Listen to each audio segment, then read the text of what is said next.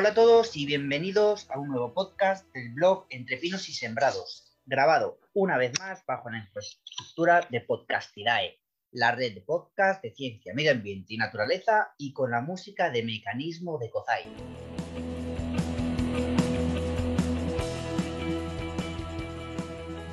Para el tema de hoy vamos a tratarlo con el equipo de siempre. Tenemos a Josep Melero, biólogo. ¿Qué tal, Josep? Muy bien. Jorge Falagán, también biólogo. Muy buenas, ¿qué tal? Y Xavier González, veterinario en un centro de fauna salvaje.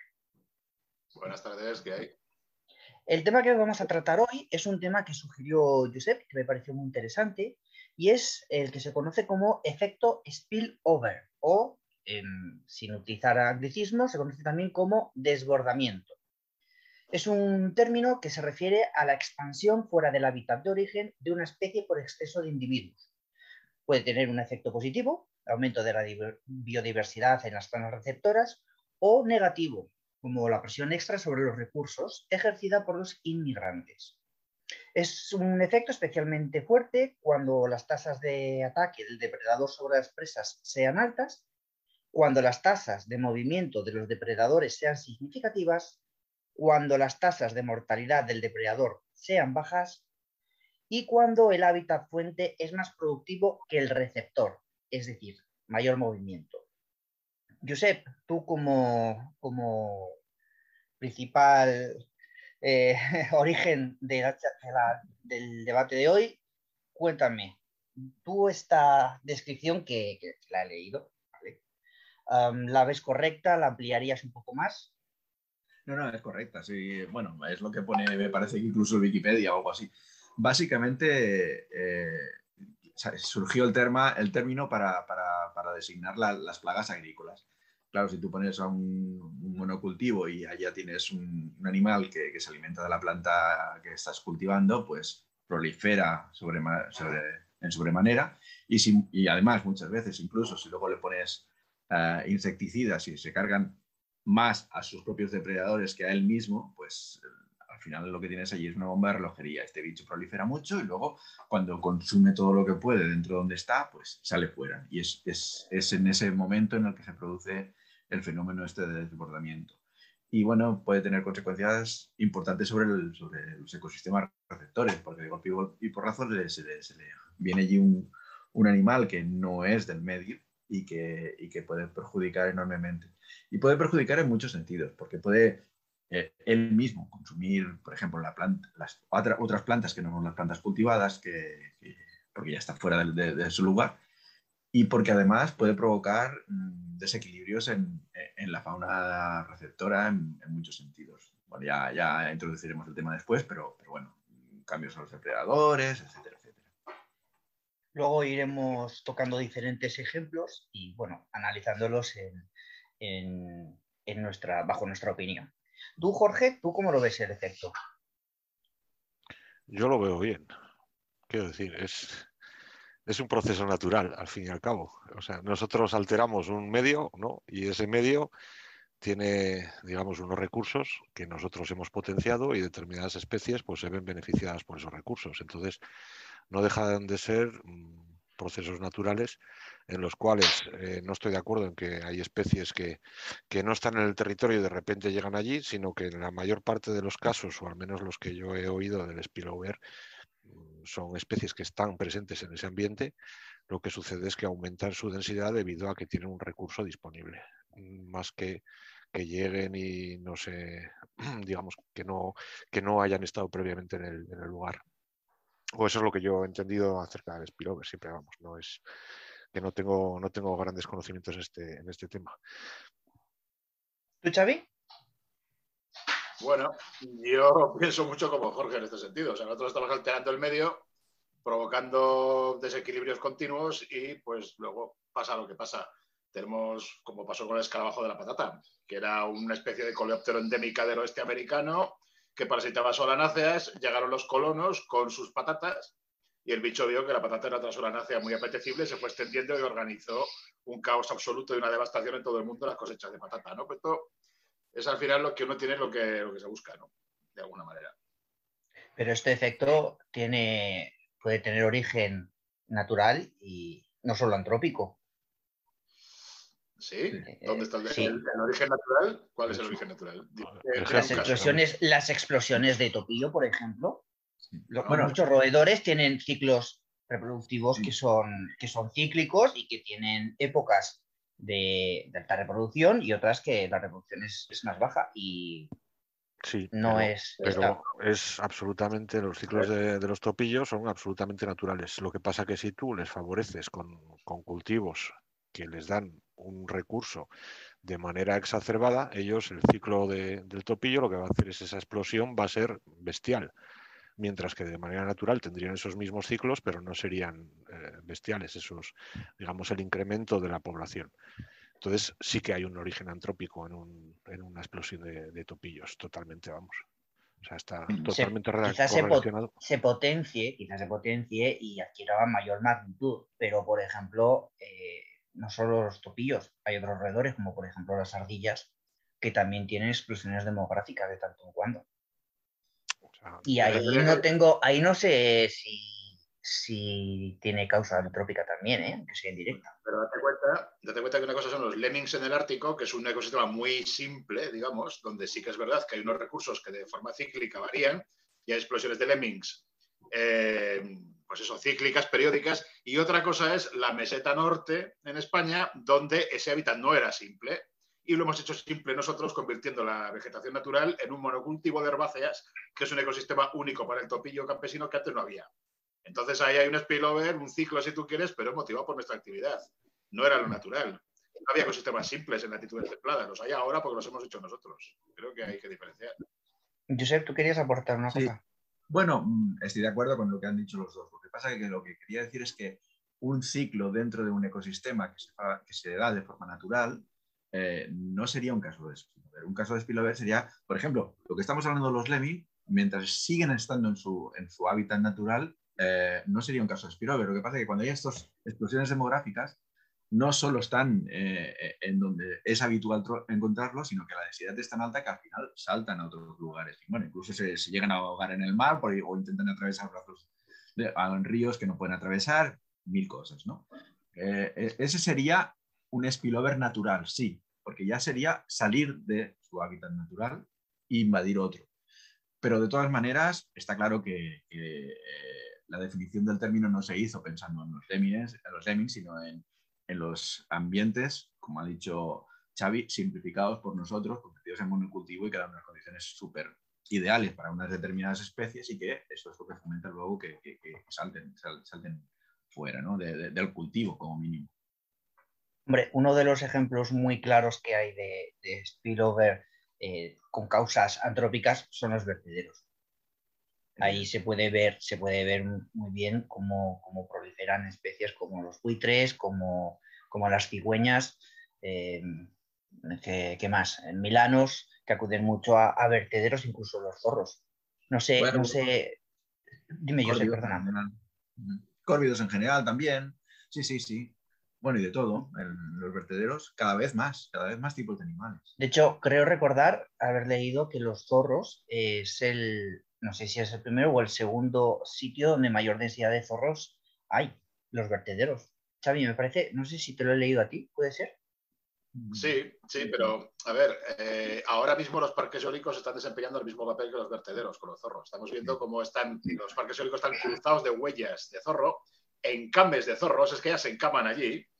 Todo esto de la detección de cadáveres que es muy complicado porque se lo comen todo y van a actuar como foco de potenciación de los zorros igual que hacían los vertederos. Y luego también tengo que decir que llevo 25 años abriendo zorros y que toda esta prensa que tiene el zorro de que es muy perjudicial porque afecta a las perdices y los conejos, en realidad yo la mayor parte de lo que veo en estómagos de zorro son roedores. Ratón de campo, ratón doméstico, topillo, ratón moruno, etcétera, etcétera. Muy, muy rara vez, yo no sé cuántas, ahora no tengo los datos a mano, muy rara vez es una perdiz y conejo ves donde hay muchísima abundancia de conejo. Quiero decir que en este caso el spillover Estamos hablando de un animal como el zorro que se alimenta de unas presas como los roedores que también están con un spillover exacerbado por nuestra culpa, con lo cual, bueno, ahí yo creo que se equilibra una cosa con otra. Al final es que eh, eh, estamos hablando de, especies, o sea, yo no, no, comparto el spillover, o sea, para mí el término spillover no sería aplicable a un vertedero, porque en realidad un vertedero no está potenciando el que críen esas especies, sino que son agrupaciones temporales en las cuales los bichos van a alimentarse a un lugar concreto que hay una abundancia de un recurso. Spillover yo lo entiendo al menos con que hay un aumento en la, en, la cantidad de, individuos de una especie, o sea, que hay un aumento en la densidad de esa especie. Entonces, realmente eh, el spillover sí que se produce en aquellas especies que son generalistas, que son ubiquistas, que tienen la posibilidad de adaptarse rápidamente a un recurso trófico que aparece en el medio, pero no necesariamente tiene que ser perjudicial para ese medio. Puede serlo, desde luego, pero debido a esa simplificación de la que ya habéis hablado, lo que vamos a hacer es potenciar a unos en detrimento de otros, sin más. O sea, no es, yo no lo veo como algo perjudicial, sino sencillamente es la representación de la alteración del medio que llevamos a cabo los humanos, nada más. O sea, si yo me voy aquí al páramo leonés, por ejemplo, de cuando lo conocí yo hace 40 años, en el que, en el que todavía se veían sisones, alcaravanes, calandrias y otras especies, a día de hoy que es un monocultivo de maíz, pues ¿qué va a sobrevivir en el maíz? La gente te dice, ya no hay perdices, coño, ¿y, dónde se meten las perdices? En el maíz. Ya no hay liebres, ¿y por dónde corren las liebres? Entre los surcos del maíz. Entonces dices, bueno, pues si es que os habéis cargado, o nos hemos cargado, mejor dicho, el medio, pues las especies que nos vamos a encontrar a día de hoy, pues van a ser cornejas, van a ser topillos, van a ser aquellas que se pueden desarrollar dentro de los cultivos de maíz. Tampoco hay sapos ni ranas, se las han extinguido. ¿Por qué las han extinguido? Por, los cultivos de maíz, sin más. O sea, entonces, que lleguen ahora las garcillas boyeras que están llegando, han llegado en los últimos 15, 20 años a la provincia de León, y a mí alguien me diga que el proceso de spillover de la garcilla boyera que hace 20 años no había en la provincia de León está acabando con los anfibios en la provincia de León, digo, pues no. O sea, realmente hemos modificado el medio a tal nivel que las garcillas llegan y sí, es cierto que en determinados enclaves, los poquitos enclaves naturales de, lagunas, lavajos y demás que han quedado, pues pueden hacer un daño significativo a esos anfibios, cierto. Pero realmente no es una cuestión de que esas garcillas estén masacrando los anfibios. Hemos sido nosotros los que hemos modificado el medio, hemos relegado los anfibios a tres lagunillas y ahora llega la garcilla boyera y sí, es verdad, se carga unos cuantos, pero pero no sé si el término spillover, sobre todo esto se lo, se lo, paso, le paso el testigo a, Josep, si él lo, ve de esa manera. Yo, yo desde luego creo que la, digamos, el término está bien acuñado, obviamente, es me voy a otro lado, encuentro un recurso, lo aprovecho, crío, todo esto muy bien, pero realmente no es más que el reflejo de la modificación que hemos hecho de los distintos ambientes. Bueno, yo estoy básicamente de acuerdo con lo que dice Jorge. Lo que pasa es que discrepo en algunos, aspectos. Por ejemplo, para mí un vertedero sí que es, sí que es un, motivo de, que, de, de Evidentemente la, el buitre no va a criar en el vertedero, ni, ni, la cigüeña va a criar en el vertedero, pero sí que le estás ofreciendo muchísimos más recursos y entonces la, las polladas pues, sobrevivirán muchos más individuos que, que, que, si no tienen ese recurso. Por tanto, sí que los estás potenciando. No criará allí, criará a, a lo mejor a 5 kilómetros o a 10, pero, pero de todas maneras estás potenciando que sobrevivan muchos más individuos que si no tienen ese recurso extra que les estamos proporcionando. Estoy de acuerdo con él en exactamente lo que dice, que evidentemente hemos transformado el medio, lo hemos eh, convertido en óptimo para, para, para, determinadas especies generalistas y eso es lo que provoca esa, esa explosión demográfica. Pero, pero al fin de cuentas, eh, eh, sí que es un caso para mí de spillover porque no será igual que una plaga en un campo de, de, de cereal, pero, pero, pero es lo mismo, le estamos ofreciendo un recurso extra y lo aprovecha y sobreviven más individuos, eso es lo que hace que aumente mucho la, la, la cantidad de animales. Y el ejemplo de la garcilla boyera, pues precisamente yo lo quería poner, porque para mí sí que es un caso de, de, de spillover, pero por otra razón. Eh, no en el caso que ha puesto él, que en el caso que ha puesto él es plenamente de acuerdo, sino en otros casos que, era, eh, que son, por ejemplo, cuando, cuando Uh, tenemos especies invasoras, que las especies invasoras se convierten, ellas en sí mismas pueden extinguir los, los, los, las ranas, los sapos, perfectamente, pero aparte de eso, eh, el hecho de que haya muchísimos cangrejos americanos, o que haya mucha carpa, o que haya mucha gambusia, pues hace que eh, pues sobrevivan mucho más la, las ardeidas, la, bueno, los oportunistas, los, los piscívoros oportunistas. Y todos esos animales eh, no, se quedan allí. son, animales muy móviles. Entonces se pueden desplazar kilómetros y kilómetros. Y te puedes encontrar pues que, la garcilla huellera, por poner el, mismo ejemplo que ponía Jorge, pues se vaya a 15 kilómetros más allá y, se come todas las ranas que hay allí. Y, allá no, ya no hay cangrejos. El efecto es por culpa del exceso de abundancia de cangrejos que hemos provocado en otro lugar, pero se extiende porque el carnívoro en cuestión eh, tiene capacidad de desplazarse. Y entonces eh, llega a, a, provocar ese, ese efecto a mucha, mucha distancia. Eso me lo, y volviendo otra vez al ejemplo de los vertederos, me lo comentaba un, un, un, amigo mío que, que, que, las gaviotas estaban aumentando mucho de número gracias al, a los vertederos, que iban allí, bueno, llegaban a un lugar y vomitaban, eh, yo qué sé, huesos de pollo, ¿no? En las agarrópilas, huesos de pollo. Pero lo bueno es que, lo bueno no, lo malo es que además regurgitaban también de vez en cuando, pues, eh, yo qué sé, eh, sapos de, espuelas. Bueno, pues ese efecto eh, tan bestia no se daría si no le damos ese recurso extra para que sobrevivan tantas gaviotas que afecten después a esas otras especies. No sé si me he enrollado mucho, pero bueno, la, la idea era. A mí, corregidme, pero creo recordar también haber leído que el sapo de espuelas también tenía unos ciclos reproductivos eh, bestiales. Y ponemos que de forma natural o de forma antrópica. De forma natural, es, era el único, bueno, decía el doctor Valverde en los años 50 que era el único vertebrado de la península ibérica que tenía explosiones demográficas en aquel momento, que no eran condicionadas por los humanos, al revés, eran, eh, precisamente un poco eran características de los lugares no, no eh, eh, maltrechos por, por, los humanos. O sea que y bueno, y esas explosiones demográficas pues eran parecidas a lo que podía pasar con los lemmings, en, el Ártico, ¿no? Que entonces todos los depredadores iban a ya a aprovecharse de momento. Pero es una cosa muy diferente porque es un recurso brutal, pero puntual, que se acaba. Y entonces eso, pues ese año será favorable para todos los, los carnívoros y se podrán reproducir más, pero al año siguiente no tendrán esa abundancia y eso se reajustará. En cambio, cuando, cuando estamos hablando de, de spillover, muchas veces estamos hablando de un monocultivo de, de, que, que, le proporciona eso continuadamente a, a, la especie, a, la especie, que se dispersa y, y, el efecto puede ser mucho más grave. Estaba hablando del cultivo, pero estoy hablando también de, de ejemplo, de las especies invasoras proliferando continuamente en un lugar y dando, pues, que sirva de, zona la, la, a partir de la cual se, se extiendan hacia allá, hacia afuera, pues, leídas, gaviotas o córvidos o lo que sea. Yo aquí sí que quería hacer un apunte, una observación, porque es verdad que la nutria se ha, ha tenido también una expansión importante, muchas ardeidas, las cigüeñas, y, y se vincula mucho a, a especies como, como, el cangrejo rojo, como a la carpa, como al, al caracol manzana, pero fijaros que son todos especies exóticas, es, es, me, me, llama mucho, me llama mucho la atención. Eh, Xavi, aquí me gustaría saber tu opinión porque sé que aquí puedes aportar mm. mucho.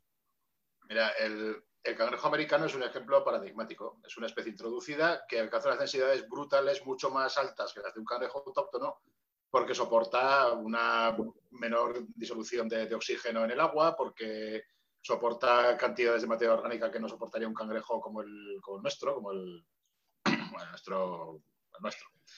Dejo autóctono, digamos, ¿no? Itálico, como lo quieras llamar. El caso es que a partir de eso eh, vemos que efectivamente han aumentado muchas poblaciones de ardeidas, ha aumentado la nutria, pero sobre todo el efecto spillover aquí yo claro que veo es con el visor americano. Porque la nutria, por mucho que aumente, es un animal territorial. Es un mamífero que es muy territorial. El bisón europeo, por ejemplo, no se, se dejó de criar en granja, aunque se intentó, sobre todo en Rusia, y se decidió al final eh, capturarlo en el medio, soltar y capturar, porque es un animal muy difícil de criar en cautividad porque el olor de unos machos, cuando tienes otros cercanos en jaulas, aunque no se vean, inhibe el comportamiento reproductor de otros machos. Sin embargo, el americano no tiene ese problema. El americano es que es muy poco territorial. Entonces, tú tienes una fuente de alimento que alcanza unas densidades altísimas de biomasa, como es el cangrejo americano. Entonces, el bisón americano, que es otra especie introducida, que tiene la particularidad de que no es territorial como otros carnívoros, como la nutria, porque la nutria puede alcanzar densidades más o menos, pero es territorial. El bisón europeo lo mismo, pero el bisón americano no. ¿Qué ocurre? Que entonces, donde tienen una cantidad de comida increíble por, metro cuadrado, el bisón americano prolifera muchísimo y a partir de ahí no se dedican solamente a capturar cangrejo. Hay había por ahí un artículo en la revista Galemis de la SECEM donde salía un bisón americano en Galicia que se había especializado en desmanes.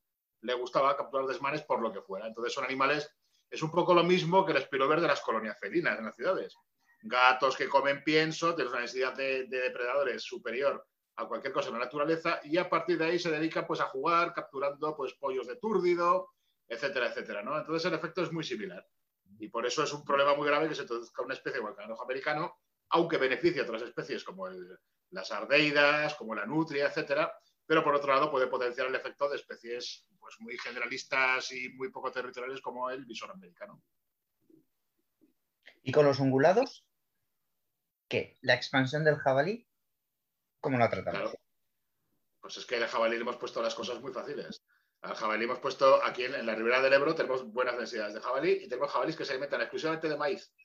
Porque en el soto, en un soto fluvial, no tienen un alimento, vamos, no tienen ningún árbol que dé fruto, tienen algunas raíces de, algunas, de algunas plantas, pero poca cosa.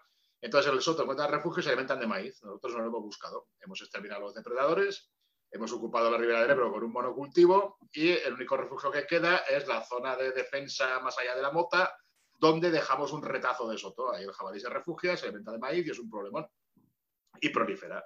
Lo mismo en los montes abandonados, donde proliferan las, las quercíneas de nuevo muchas veces. El jabalí, pues también encuentra alimento, pero no tiene depredadores. Entonces es un efecto, bueno, llamarlo spillover, pero es un efecto causado enteramente por el hombre. Jorge. Sí, bueno, o sea, estoy de acuerdo en prácticamente lo que, lo que vais diciendo, eh, con matices, porque yo ya sabéis que si tengo que llevar la contraria a alguien, pues lo... no, es broma. O sea, a mí hay un ejemplo que sí que me parece, en general, son aumentos en la, en la distribución de una especie debido a que encuentran un recurso, ¿no? Eh, a veces debido al hombre, a veces con matices.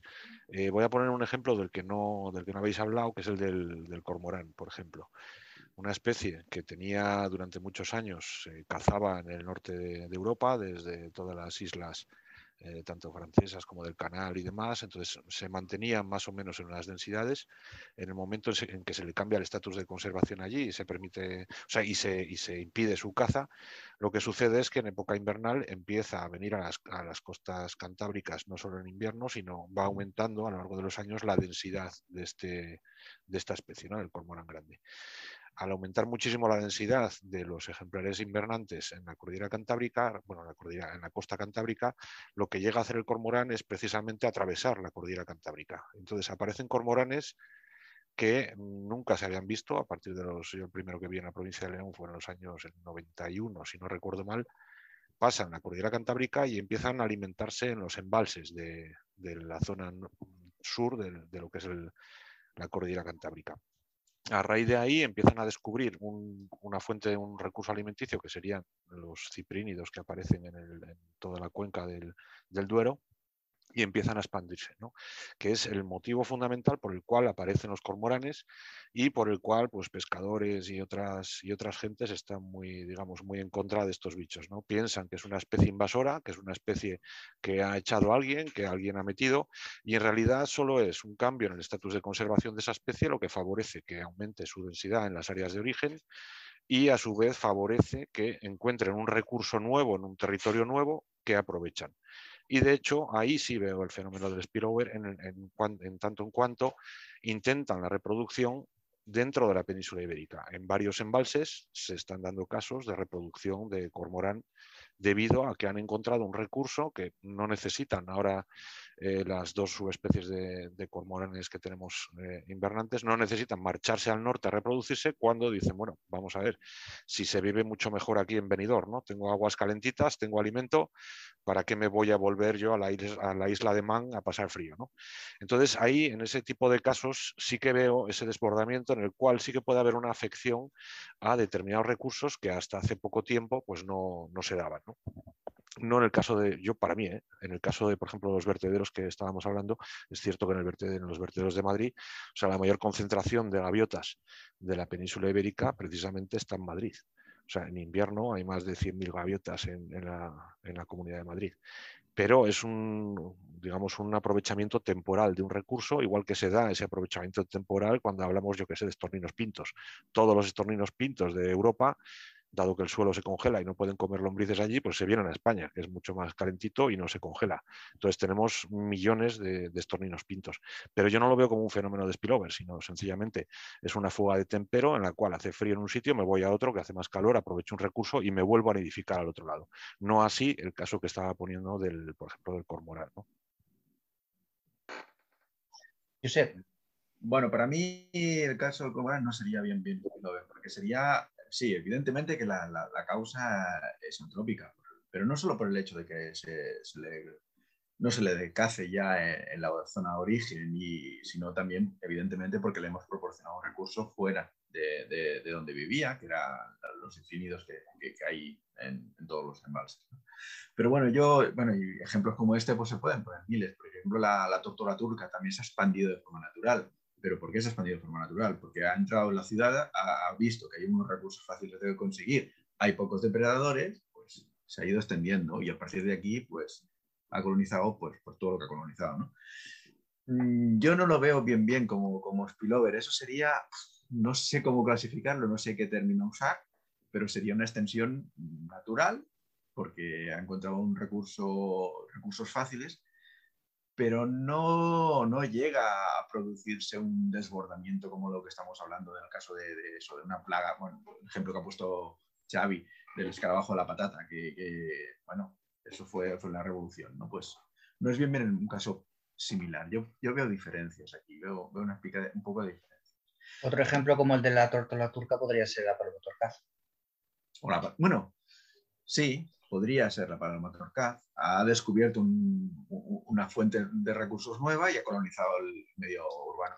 Pero estamos mezclando otra cosa. ¿eh? Yo creo que, eh, claro, el medio urbano es un medio poco explotado y aquí ha empezado a, empezado a entrar a especies, poco a poco ir aumentando el número y eso es, es inevitable. Es un ecosistema, entre comillas, nuevo y poco a poco se están adaptando animales a vivir allí. Yo, creo que no estoy de acuerdo. Yo creo que en este caso es sencillamente un caso de depredación. Hace 40 años, una paloma torcaz que entrara en la ciudad, venía uno, le daba una pedrada y se la comía. Hoy en día nadie se come ni dispara a una paloma torcaz eh, dentro de un ámbito urbano, periurbano o incluso, si me apuras, en los pueblos.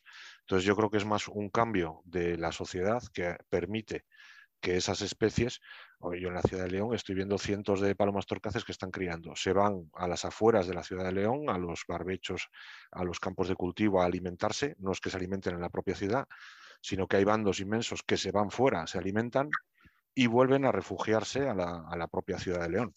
Entonces tú ves en el momento en que empieza la caza y esos bichos dejan de hacer esos movimientos porque saben que las, que las matan allí. Entonces, es una cuestión exclusivamente de presión predatoria, en este caso ligada al, hombre, sin más. Ellos encuentran que allí no las mata nadie, salvo el halcón que mata dos, no tienen depredadores, o sea, no hay depredadores en la ciudad. Pero ves, yo no, estoy de acuerdo. Yo creo, que, por ejemplo, el caso de la, de la, de la, del, es un caso diferente. Yo creo que es eso, que que aprendieron a, criar en la ciudad y a partir de aquí se, extendieron. Yo creo que es un caso de filopatria, ¿eh? o sea, el bicho criaba en un tipo de ambiente, ha aprendido a criar en otro tipo de ambiente y ha explotado otro nuevo medio que, no está, que le estaba vetado porque no lo conocía simplemente. Y el hecho de, haber entrado y, encontrarse un lugar que encima no tiene depredadores, pues tira millas, ¿no? Como el conejo. Como el conejo, digo. Sí, sí, puede, puede haber. En muchos entornos urbanos hay conejos precisamente porque es un sitio donde no se caza, por ejemplo. Ahora, la disponibilidad de alimento creo que ahí como recurso tiene una mayor limitación. Yo sí lo veo así, como, o sea, en el momento en que no hay un predador, no hay predadores, me da igual que sea el hombre con la caza, que sean otros depredadores, proliferan determinadas especies. Los conejos, por ejemplo, en las autovías, en todos los taludes de autovías, está lleno de conejos. ¿Por qué? Porque dentro de la autovía no se caza, sencillamente.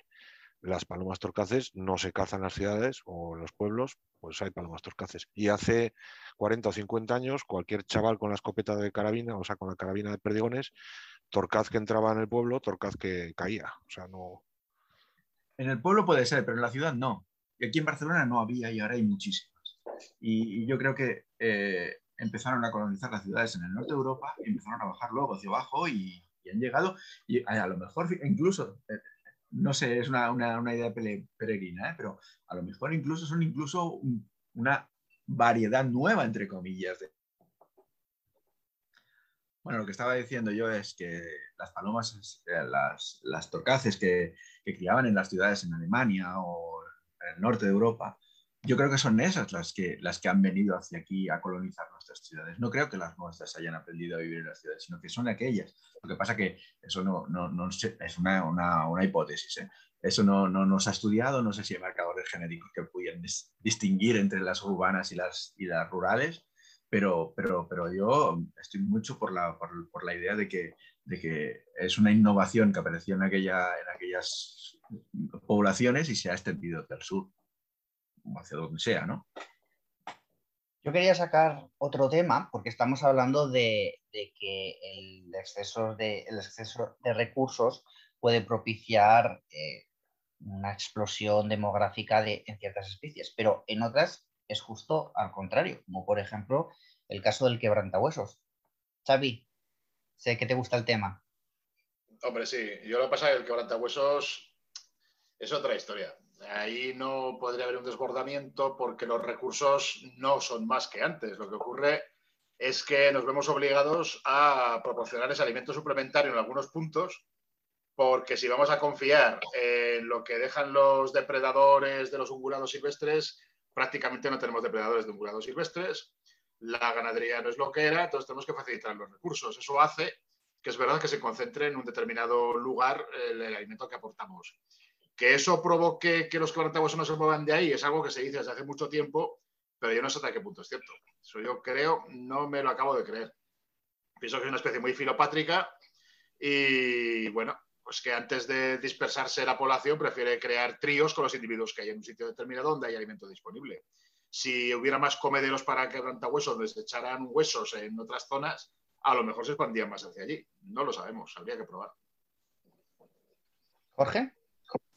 Bueno, esto ya, esto ya está sucediendo. O sea, cuando en Pirineos ha alcanzado la capacidad de carga del quebrantahuesos, en el cual ya no quedan lugares físicos donde establecer nuevos, nuevos territorios o nuevos sitios de nidificación, los juveniles lo que están haciendo desde hace un montón de años es dispersarse y explorar nuevos territorios. De esa manera han llegado a la cordillera cantábrica de manera natural, no, necesariamente debido a, sueltas ni mucho menos. O sea, se veían quebrantahuesos ya hace muchos años, antes de empezar el proyecto de introducción de, quebrantas en la cordillera cantábrica. Lo que sí que es cierto que al, implementar eh, lugares de alimentación eh, gracias a estos proyectos de reintroducción de quebrantahuesos en la Cantábrica, se han establecido determinados individuos que ya no regresan a Pirineos, sino que se quedan en la zona. Eso reforzado con los individuos que se han soltado, lo que está generando en este momento es que ahora mismo hay entre dos y tres parejas que están iniciando la reproducción en la, Cantábrica. Entonces, sí que somos capaces de modificar, digamos, de manera artificial la distribución de una especie o que aumente su área de distribución. Para mí no lo veo un caso de spillover en absoluto, sino el caso contrario, como, como habéis mencionado, porque el spillover se puede dar exclusivamente, creo yo, o, sobre todo ligado a especies que, sean, que tengan un amplio espectro en, cuanto a recurso trófico que sean más bien generalistas, no que sean especialistas de, en este caso, de un recurso trófico como es el, quebranta, que si no lo encuentra, pues jamás se va a ir a otro lado, ni va a desbordar la población, ni, ni mucho menos. Ligado también a un aspecto reproductivo. Los estrategas de la K que sería el caso del, del, quebrantahuesos, que tiene un único pollo, bueno, puede poner dos huevos, luego está el fenómeno del cainismo, mata al hermano y estas cosas, es un estratega de la K, o sea, tiene un único individuo, eh, digamos, como, como descendiente, en contraposición, bichos muy longevos, obviamente, en contraposición a los estrategas de la R, que serían los topillos y todos estos, son dos estrategias totalmente, totalmente distintas en las que tenemos multitud de, digamos, de propágulos, de hijos, que tienen un, topillo a lo largo de, su, de su ciclo reproductor, de su vida, y a su vez sus hijos se pueden reproducir de una manera muy rápida y se pueden alimentar de muchas cosas muy variadas. Eso es lo que genera estos desbordamientos. Si no, mm, bueno, son aumentos en áreas de distribución y demás, más, más bien, creo yo que va por ahí la cosa. Josep. No, bueno, podríamos hacer una matización. Yo, en general, lo que dice Jorge es cierto, pero en general también hay excepciones. Por ejemplo, estoy pensando, vencejos y, y tienen un, espectro alimenticio muy, muy, concreto, son especialistas. En cambio, han encontrado un, lugar donde están protegidos de los depredadores, como son las ciudades, y a pesar de ser un especialista, no ser un generalista, pues ha proliferado muchísimo dentro de, las ciudades y, pueblos. O sea que en general sí son los oportunistas y los estrategas de la, de la R, como dice él, los que aprovechan estos recursos, pero no siempre. Si tú consigues eh, suministrar un recurso, el que sea, aunque sea un especialista en cantidad suficiente y, en el, y perdurable en el tiempo, pues mm, puedes crear también un especialista que, que, desborda. Yo, creo que, perdona, solo matizar una cosa, vencejos, golondrinas y demás están en declive absoluto, o sea, no proliferan en ningún lado, sencillamente en aquellos puntos muy concretos en los cuales tienen dónde nidificar y donde no hemos arrasado los insectos de los que se alimentan, allí están, pero es, o sea, yo creo que no, tiene nada que ver en ese caso. Yo quería finalizar, yo quería finalizar la tertulia de hoy con, con una noticia una noticia que salió en el Faro de Vigo, que dice, el Consejo Económico y Social propone alimentar al lobo con reses muertas para evitar ataques al ganado. ¿Vosotros creéis que mm, esto puede, puede propiciar un efecto spillover de, del lobo? Jorge. Yo si quieres, te lo digo de una manera muy simple. O sea, zapatero a tus zapatos. Si no tienes ni puta idea de lo que es la biología o la ecología o la, el qué hacen los lobos o cómo se comportan en el territorio, pues no digas tonterías. O sea, siempre soy de la opinión de que cuando tenemos un problema y vamos al médico nos lo creemos. Cuando estamos hablando del medio natural parece que todo el mundo sabe y todo el mundo puede opinar y todo, bueno, me parece estupendo. Pero vamos a ver, o sea, es, es una idea tan ridícula que tú a un lobo le puedes poner allí a comer, sí, bueno, puede ser que determinados individuos se acostumbren a comer en esos, en esos cebaderos, ¿no?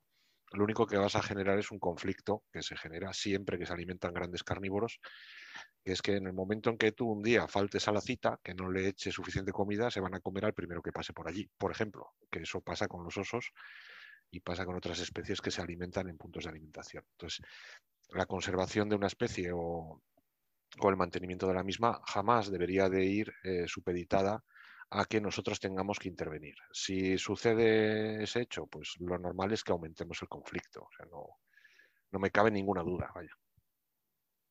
Josep. Estoy plenamente de acuerdo con lo que dice Jorge, este, está clarísimo. No, no, tiene ningún sentido mantener a, un carnívoro expresamente alimentado y, y pretender además que eso significa que no va a atacar al ganado, porque es que no es así, son cosas totalmente diferentes. ¿Tú, Xavi? Pues totalmente de acuerdo. Además es que el echar carroña en un punto para alimentar lobos, pues el lobo obviamente va a aprovechar ese recurso en un momento dado y si tiene una oveja mal guardada la seguirá predando igual que, lo hace ahora. es muy, muy tonto pretender eso, sin más coincido con vosotros que la noticia no tiene ni pies ni, cabeza. Y hay gente que la leyó, que está preocupada por, oh, pero si se les da de comer, entonces se van a reproducir y entrarán en nuestros pueblos y se comerán a nuestros hijos y harán cosas indecentes con nuestras mujeres. Y desde luego no, no pasará, no pasará. Podéis estar tranquilos por vuestros hijos y por vuestras mujeres. Vamos a finalizar la tertulia de hoy aquí. Muchas gracias una vez más a todo el equipo por por prestaros a ella. Y bueno, nos preparamos la siguiente. Finalizamos aquí con la música de Mecanismo de Kozai. Gracias chicos, hasta la próxima. pronto. Hasta luego. Hasta luego.